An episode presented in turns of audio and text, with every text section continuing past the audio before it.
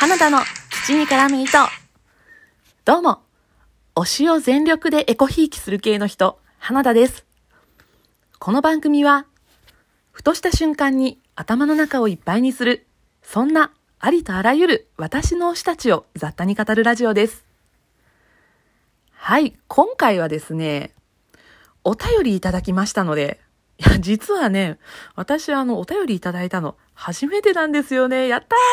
ーイェーイというわけで、はい、お便り早速読んでいきましょう。梅ちゃんさんからいただきました。ありがとうございます。こんにちは。花田さんへ質問です。よく聞くラジオトーカーはどなたですか？ということですですね。えっ、ー、と、よく聞くラジオトーカーのご質問いただいたんですけれども、これ、私が答えていいのかなって感じなんですけど、あの、私ね、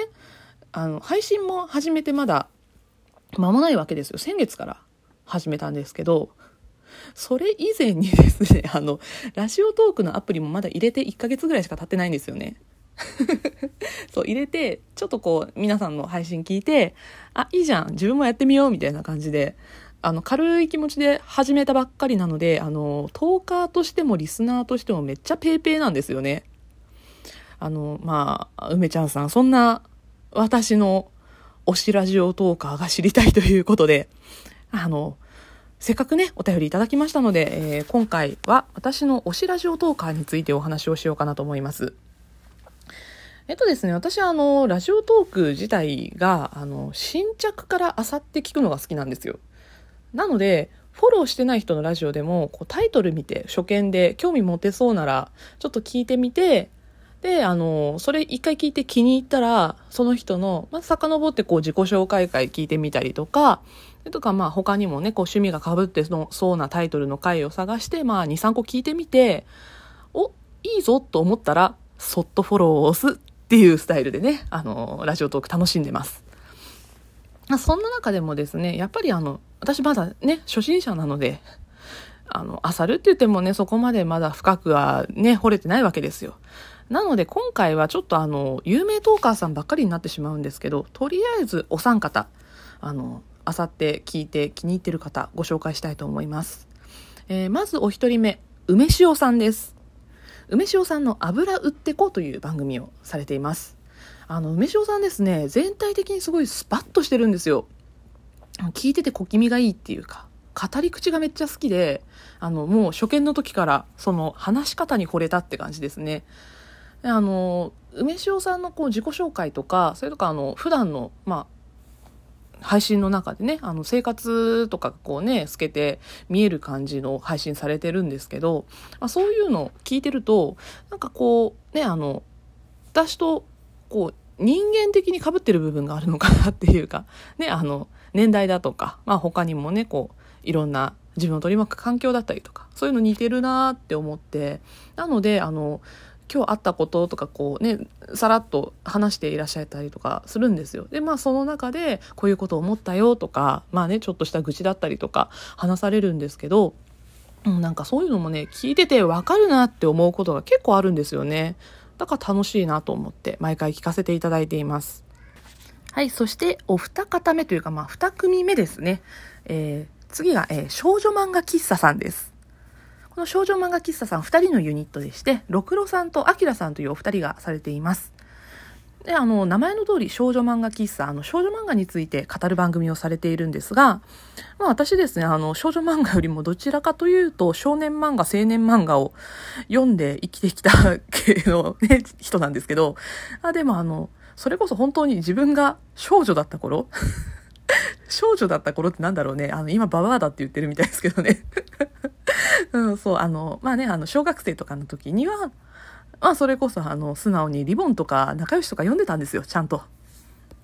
したらですね、あの、割と少女漫画喫茶さん、あの、昔の作品も扱われるので、私が読んでた頃のリボンとか仲良しの作品、あと、あの、私、リボン仲良しやめてから一回花と夢に行ったんですよ。したらね、あの、花と夢作品もね、結構扱ってらっしゃったりとかするので、で、あの、知ってる作品多いなっていうのがまずとっつきやすかったところ。そして、あの、ろくろさんとあきらさんが、この番組は、あの、スカイプを使って、あ会話形式で収録をされてるんですけれども、あの、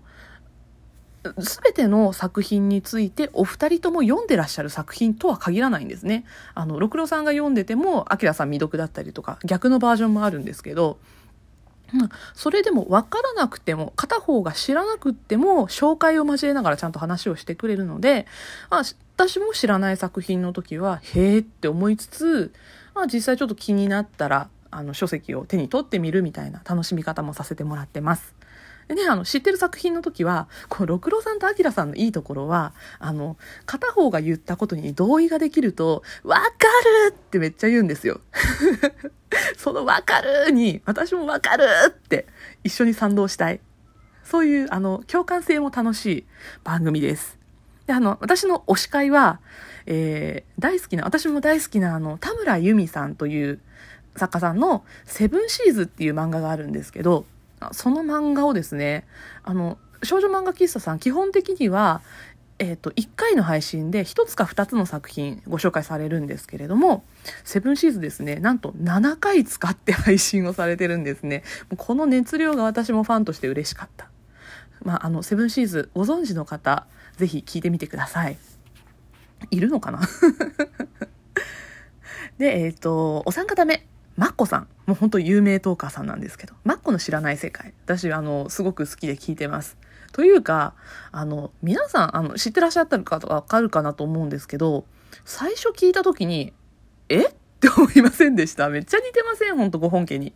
そう、あの、私、ご本家の知らない世界もめっちゃ好きなんですけど、あの、マッコさんの方の知らない世界もすごく好きです。最近配信されてた、あの、ライブの知らない世界だっけ？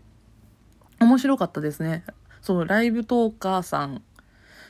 がどういう風に喋ってるのかみたいな、なんかそういうのをもっと聞きたいなと思いました。で、あの、最近、スナックマッコっていうくくりで、あの、いろんなお客様トーカー呼んでらっしゃるのも面白いですよね。あの、それこそライブが始まってから、いろんなところに私も聞きに行くんですけど、どこ行ってもなんかこう、お知り合いみたいな方、たまにいらっしゃるじゃないですか、あの、コメント欄に。そしたら、あの、マッコさんのとこ見に行ったら、割とそういう方々がお客様で来てるんですよ。なので、あの、初心者としては、あそこにゲストで来てる人って、あ、有名トーカーさんなんだ、みたいな。そう、そういう気持ちで見てるので、なので、あの、ライブ配信で、たまたまコメント欄でお会いすることがあると、お、あの時のみたいな。すごい、すごいなんかペーペー丸出しで、すごい眼差しで見てます。で、あの、私もね、あの、いつかマッコさんの知らない何か話しに行きたいですね。憧れますね。マッコさんの、そうだな、マッコの知らない千葉雄大の世界とかどうでしょうか？いらない？そう、あの、まあ、今回ですね、よく聞くラジオトーカーさん、梅ちゃんさんのご質問に、まあ、お三方ご紹介をさせていただきました。でですね、あの、ライブと、ライブ配信？あるじゃないですか。あれ聞くの本当あの、今も言ったんですけど、すごい楽しくて、